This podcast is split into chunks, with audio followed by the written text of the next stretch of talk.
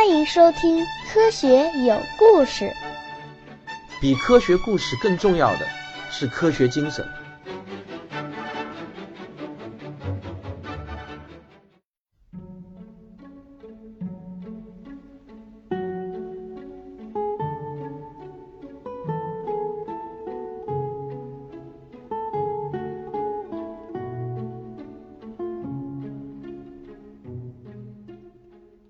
让大家久等了。今天继续给大家讲时间的形状相对论史话。呃，在听本期节目之前呢，我强烈建议你先到我的微信公众号里头回复“光锥”两个字。这个“锥”啊，就是那个圆锥的“锥”，光锥。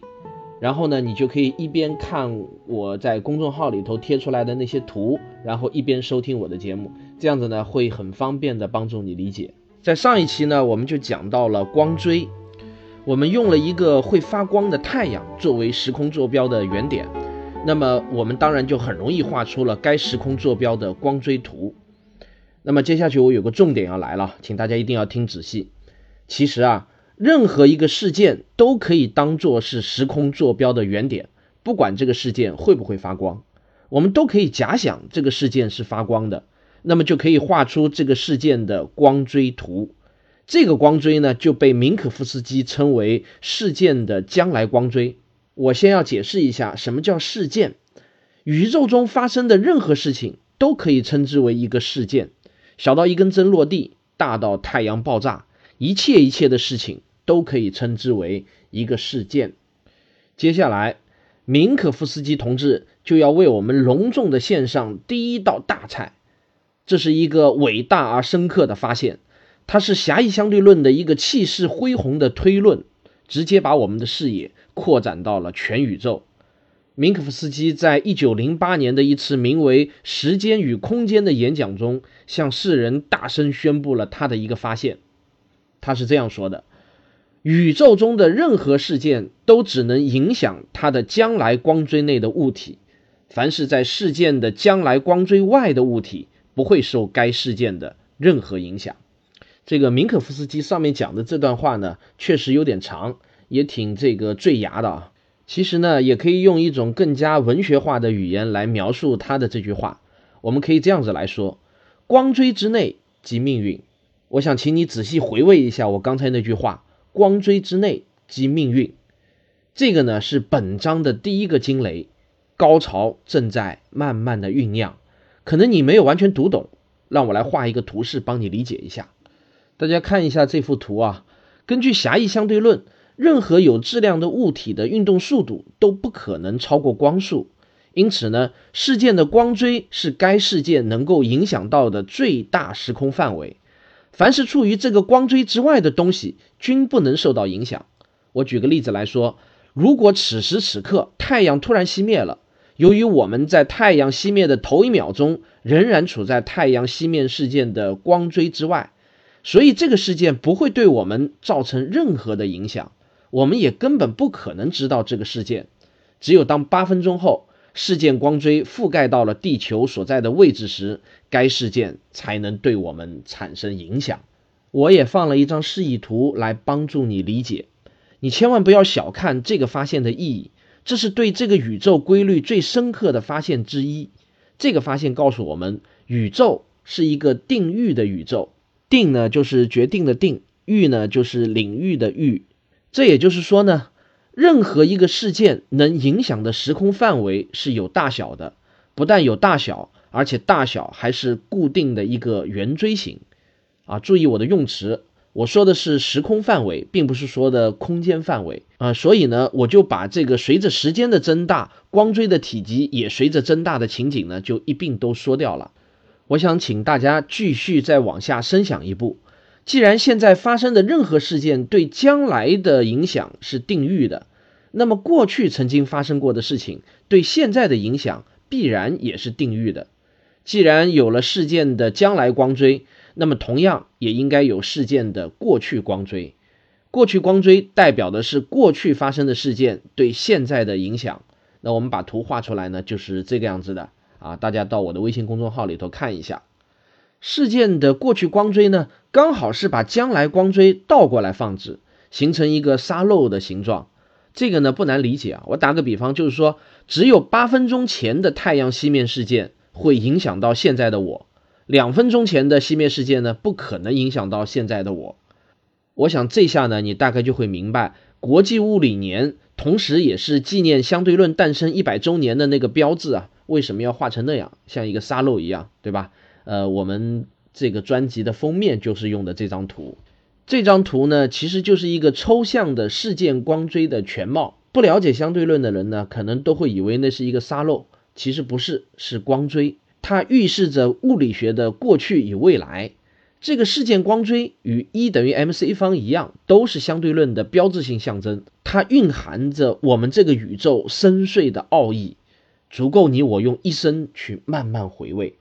明可夫斯基的这个四维时空图和事件光锥的发现，就深深地震撼到了爱因斯坦。但同时呢，他们两人心里都明白，这事儿肯定还没完，宇宙的奥义只是刚刚露出冰山的一小角。四维时空图也只是一幅刚刚展开了一点点的卷轴画，这幅卷轴画全部展开后，到底会在人类的面前呈现怎样的一幅全景图呢？明可夫斯基和爱因斯坦都怀着深深的好奇，他们迫不及待地想要一览卷轴中的奥秘。这一年，明可夫斯基四十四岁，爱因斯坦二十九岁，他们一个沿着数学的道路。一个沿着物理学的道路，分头去发掘隐藏在时空图中的宇宙奥秘。第二年的圣诞节刚过，天气异常的寒冷。明可夫斯基和他两个不满十岁的可爱女儿亲吻道晚安，看着他们甜甜的进入梦乡，然后他转身回到自己的书房，点亮台灯，迫不及待地开始了演算。最近。他正为一些新的发现和计算结果感到兴奋不已，他觉得自己已经快要解决狭义相对论的一些缺憾了，那就是狭义相对论不能包含非惯性系的问题。突然，他感到中腹有隐隐的疼痛，明可夫斯基并没有特别的在意，他想可能是自己吃坏了肚子，没事儿，挺一挺就过去了。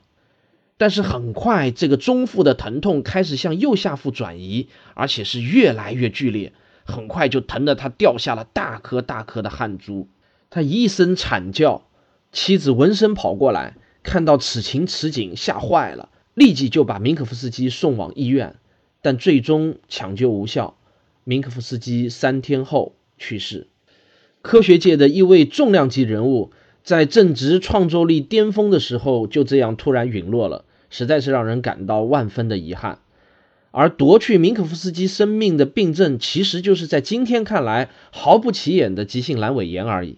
切除阑尾只是现代外科手术中最简单的一个，可能呢任何一个乡镇医院的外科医生都会做。然而他却夺去了明可夫斯基的生命。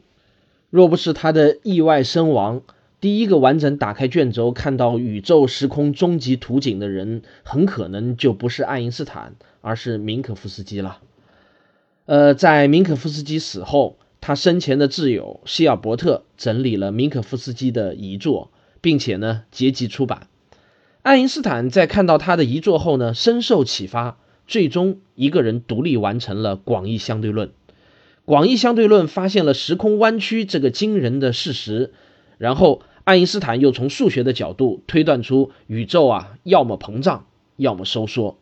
最后由美国人哈勃证实，我们的宇宙正在快速的膨胀，从而人类开始认识到宇宙其实是有一个开始的，而这个开始很可能是始于一次恢宏的宇宙大爆炸。这些呢，都是我们在前面的节目中已经了解过的内容。我在这里为什么要重提此事呢？因为它事关时空的终极图景，下面就让我来为你打开卷轴，让我们一览这个宇宙时空的终极图像。这是以爱因斯坦为首的广义相对论学家们和天文学家们苦苦追寻了几十年的图像，这是他们日思夜想、梦寐以求的图像。请在“科学有故事”的微信公众号中回复“光锥”两个字，就可以看到这幅图像了。这就是我们这个浩瀚宇宙从最初到现在整个时空的终极图像。宇宙的未来还未发生，我们不敢妄言它的图像。现在，请你跟我一起闭上眼睛，让我们一同想象一下：当我们站在星空下，朝着宇宙的任何一个方向望过去，你看到的既是浩茫的空间，也是深远的时间。天上的星星发出的光芒，跨越了漫长的时空，到达了地球。我们看得越远，看到的景象也就越古老。每当我们抬头仰望星空，看到的其实就是宇宙的历史。这个终极的宇宙时空图景看上去像什么呢？是不是像一颗瓜子或者一颗松子呢？霍金为他的第二本科普巨著取名为《果壳中的宇宙》，他自己说书名是引自《哈姆雷特》中的一句台词。然而，每当我看到这幅宇宙的时空图，总是不仅要感到宇宙过去的时空也正像是一个坚果的外壳，包裹着宇宙万物。从这个角度讲，我们的宇宙确实是一个果壳中的宇宙。这个比喻似乎蛮贴切的。本章的内容就像是一首古典交响乐，由平静的序曲开始，然后逐渐进入主题，最后达到高潮。现在本章的高潮就已经来临，让我来带领大家一起去领略一下四维时空的奇景吧。我们每个人都已经习惯了周围三维的世界，所有的物体都有长、宽、高的基本属性。我们也很容易知道二维平面的图景，一幅画就是二维的，而一根线就是一维的。可是我们却怎么也想象不出来四维的物体长什么样，有什么特性。一个三维空间的正方体，我们很容易就想象出它的样子。可是一个四维的正方体呢？我们把它称之为超正方体，或者一个超圆锥体、超圆柱体、超金字塔。你能想象出它们的样子吗？这就似乎在挑战我们的想象力极限了。但是呢，你不要怕，让我来帮助你一步一步的把四维物体的形象给建立起来。我们从研究超正方体开始这段思维之旅吧。我们先不用着急于直接把超正方体的形象给想象出来。让我们来研究一下维度之间的关系。每多一个维度意味着什么呢？它会带来哪些变化呢？让我们先从一维的世界开始。如果这个世界是一维的话，那么这个世界的生物都是一根线段，只有长度，没有宽度和高度。它们的头尾呢各有一个眼睛，它们可以在 x 轴方向上左右移动，但是永远也无法超越前面的人。要与隔着的一个人打声招呼都是不可能的，更不要说与别的同伴见面了。他们只能通过与和他相邻的这个人传话过去，就好像报数一样。一维生物的这个交流就永远只能是报数，一个挨一个的给报过去。一维世界是一个狭窄的、让人窒息的世界，在这个世界中，自然就不可能有任何形状的概念了，一切一切都是线段。那么突然有一天，一根一维的线段获得了朝另外一个维度，也就是 y 轴方向运动的能力，那么它的运动轨迹就会变成什么呢？让我们来画个图研究一下。一维的线段只有两个顶点，一条边，它在二维方向运动一段距离后，两个顶点就多了一倍，变成了四个顶点。我们把两个顶点运动前后的位置用线给连起来。于是我们就看到它的轨迹呢，就形成了一个正方形。这个正方形有四个顶点，四条边。一旦从一维的世界拓展到了二维的世界，整个天地豁然开朗。世界从一根只有长度没有高度的线，突然就变成了一幅画。在这个二维世界中，人可以任意游走和穿行其间，可以跨过相邻的同伴，直接与别的同伴见面。如果一维生物有感知的话，那么他们会被眼前的奇景所震撼。他们做梦也不会想到，居然可以有如此宽广的天地，天地岂止是开阔了两倍啊！并且这个二维世界里面的物体再也不是只有长度区别的一根线段了，它们可以拥有如此复杂多变的形状，形状的数量之多，简直就是无穷无尽的。一个一维诗人。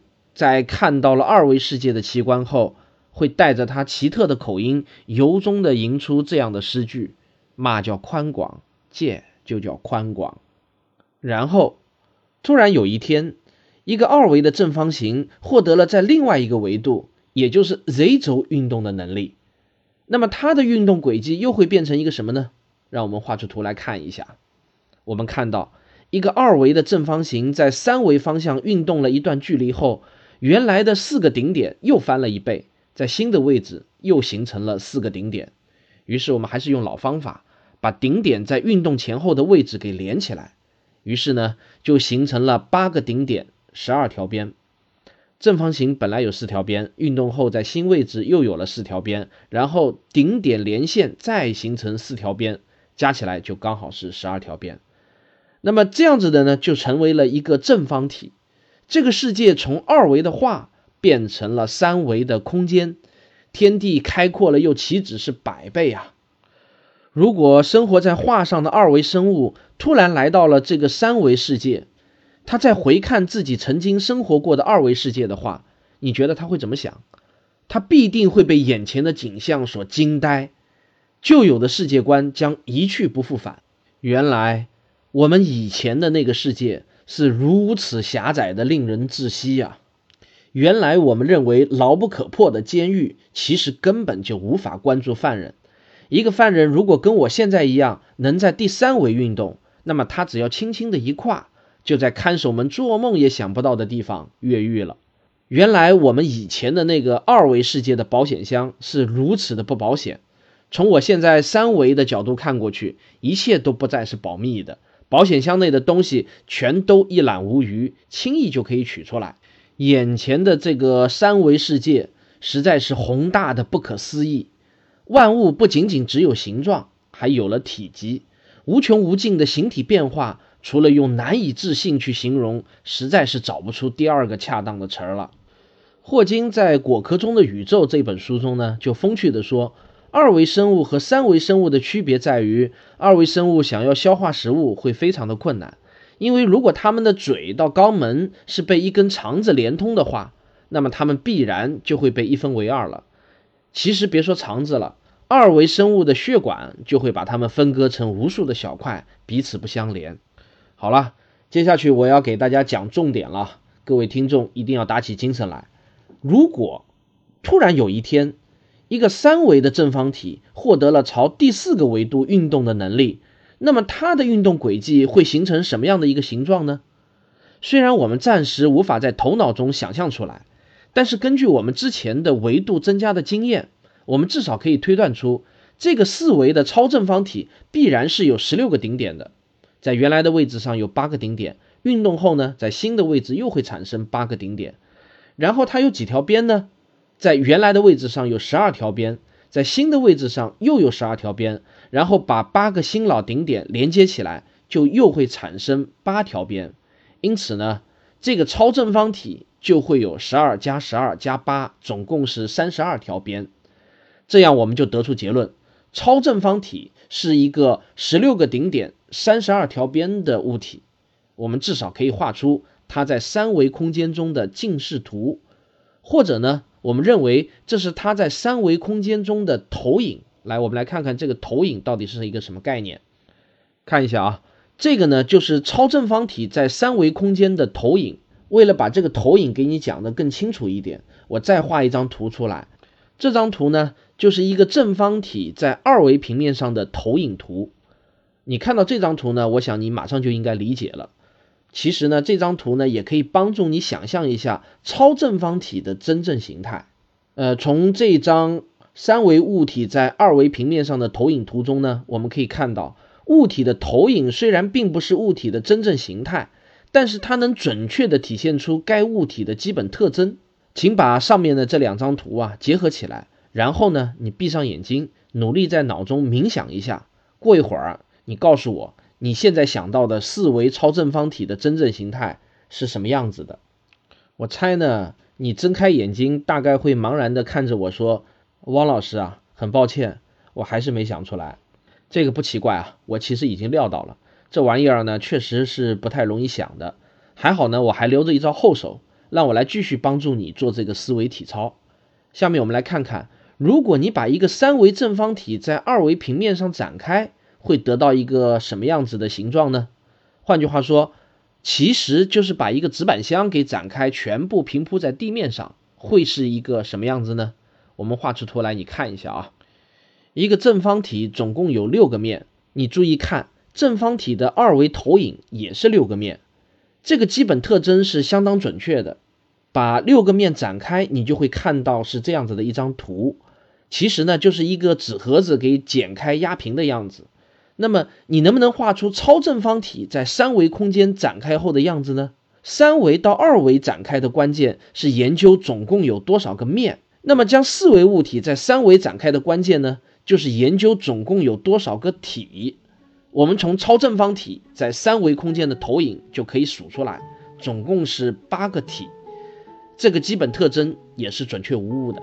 所以呢，超正方体在三维空间展开后的样子。应该是这样的啊，请大家看一下在微信公众号中的那张图。我想请你再次闭上眼睛，把超正方体在三维空间的投影和展开图都在脑子里面过一遍，然后努力想象一下这个超正方体到底是什么样的一个形态。这回你能想象出来了吗？好了，我们今天的节目就说到这里。科学有故事，下一期接着为您讲。我是卓老板，我是吴婷婷，我是汪杰，我们是科学声音。呃，我来说一下我在另外那个科学有故事的专辑中开播的两个新节目的打赏情况啊。因为我们的游戏规则决定了我接下去继续播讲哪个节目呢？要看打赏的总金额。万物简史那个节目目前的打赏总人数是一百五十五人。总金额是九百八十六元，而寻找外星人的科学那一集节目的总打赏人数是一百零七人，但是总金额呢却比万物简史要高一点，达到了一千一百六十七元，但相差的不是很大。